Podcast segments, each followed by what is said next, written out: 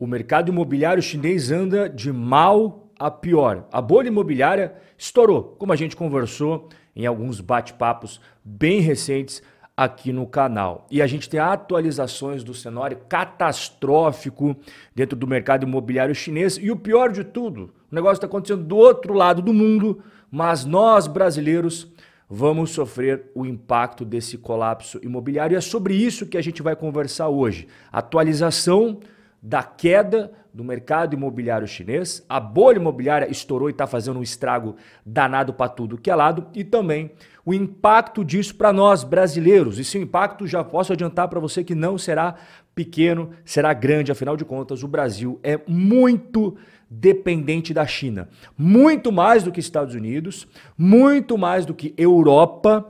A China é o país hoje, em 2023, mais importante para os negócios brasileiros. E para eu ilustrar bem a situação catastrófica, caótica que está ocorrendo no mercado imobiliário chinês, eu vou trazer essas imagens. Repare na quantidade de construções, e não são poucas, como você está vendo na imagem, são muitas construções, desde casas, sobrados, até mesmo prédios parados, sem ninguém dentro. E não se resume apenas àquela imagem. Temos outras cidades, a mesma história. Prédios já construídos, levantados, verdadeiras cidades fantasmas. E até as mansões dos chineses ricos. Aqui você está vendo um condomínio de luxo. Na China também temos isso daí. E você percebe as construções bonitas, imponentes, no estilo daquelas casas dentro dos condomínios luxuosos que nós temos no Brasilzão também.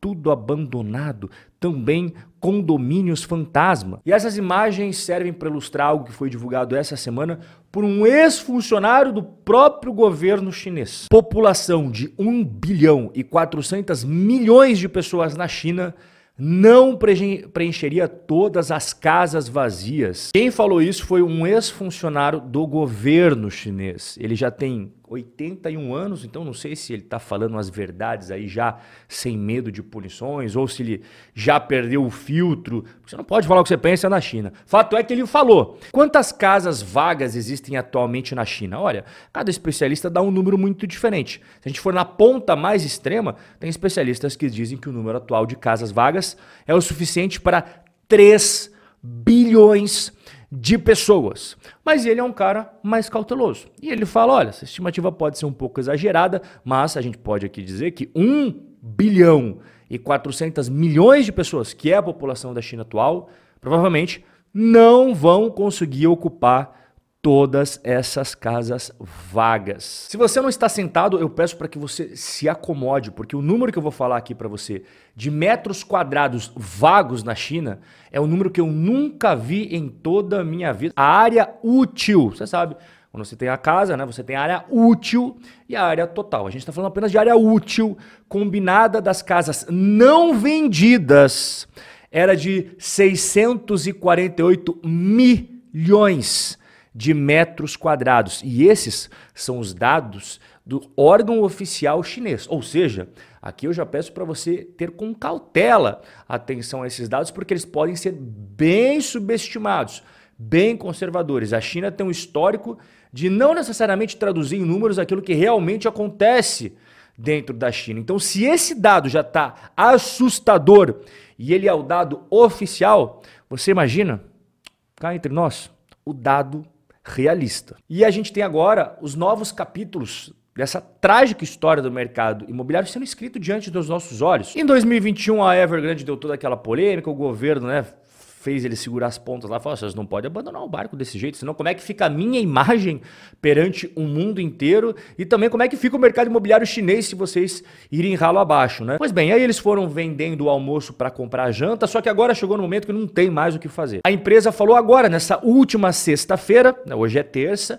sexta-feira passada, que ela iria reavaliar o seu plano de reestruturação. E ontem, dia 25 de setembro, a segunda-feira, ela deu calote, né? Pois é, ela não fez um pagamento que tinha que realizar de 547 milhões de dólares. E a cerejinha no bolo da crise foi que ela admitiu neste domingo que não pode emitir novos títulos. Ela está sendo investigada pelo governo chinês e por conta disso ela está impossibilitada de emitir novos títulos de dívida, como por exemplo, emitir debentures no mercado, né, para conseguir melhorar sua estrutura de capital. A sensação que fica é que está tudo desmoronando. Evergrande à beira de uma falência. E isso pode desencadear um efeito dominó caótico. Vale lembrar que o setor imobiliário chinês corresponde a um quarto do PIB da China. O problema é que não é só a Evergrande que está em apuros. A maior incorporadora imobiliária do país não é a Evergrande. Ela é muito grande, mas a maior é a Country Garden. E ela também está endividada até as tampas. Ela divulgou o prejuízo recorde e alertou sobre possível calote no finalzinho de agosto. Quer ter uma ideia do prejuízo dela? Só nos seis primeiros meses de 2023, prejuízo de 7 bilhões de dólares. E agora, na última semana, a Country Garden não pagou juros e deixou os seus credores no escuro. Sabe qual é o tamanho da dívida dela? Tá sentado? Senta que vai precisar. Eu já fiz para você a, a, conversão em yuans aqui, porque a gente não utiliza o yuans no dia a dia, daí não tem ideia do valor, né? É coisa pra caramba, é quase um trilhão de reais em dívida. Uma construtora apenas. Quando você vê a Evergrande derretendo 98%, igual você está vendo aqui, na bolsa de valores e a Country Garden no mesmo período derretendo 90%, Poxa, você sabe que o mercado imobiliário está colapsando por completo. E quando a gente fala em construção civil, qual que é um dos componentes mais importantes, uma das commodities essenciais que, por sinal, o Brasil exporta para a China? O minério de ferro. E olha que interessante esse gráfico. O minério de ferro, em julho de 2021, 200 dólares a tonelada, foi para 175, 150 e foi caindo. Aqui ao longo de todo o ano de 2022 foi caindo. Agora, a gente está com 120 dólares a tonelada. Agora você bota por cima desse gráfico a Vale, a nossa Vale, a Vale brasileira. E aqui, ó, nesse mesmo período ela veio caindo as suas cotações na bolsa, caindo deste momento até a data que nós estamos conversando hoje, a Vale já caiu 41% na bolsa brasileira. E por que, que é tão importante falar de Vale? A Vale simplesmente é a empresa mais importante no índice Ibovespa. Outra empresa muito importante é a Petrobras. E a Petrobras recentemente admitiu através do seu CEO que a China será parceira decisiva para a empresa retomar a sua presença global. Será que vai mesmo agora com tudo isso acontecendo na China? E não só afeta a Vale, como também afeta a Petrobras. Afinal de contas, a Petrobras é a segunda empresa com maior relevância no índice Bovespa. E não apenas o mercado de ações brasileiro é impactado como um todo, mas a própria economia, seja com empresas negociadas na bolsa ou não. Afinal de contas, a China desacelerando, a China enfrentando uma crise imobiliária, abalando as estruturas econômicas chinesas, afeta o Brasil em cheio. Afinal de contas, em 2020, a China já era o maior parceiro comercial do Brasil, sendo que as exportações para a China em 2020 eram três vezes maiores do que tudo aquilo que era exportado para os Estados Unidos. No ano seguinte, a mesma história. A China, você vê aqui, ó, líder disparado na frente de Europa, na frente dos Estados Unidos, na frente de Argentina. E em 2022 não foi diferente. Eu não tenho gráfico bonitinho aqui, mas tem uns números para você. Olha aqui, ó, tá vendo aqui em amarelinho que eu destaquei, ó?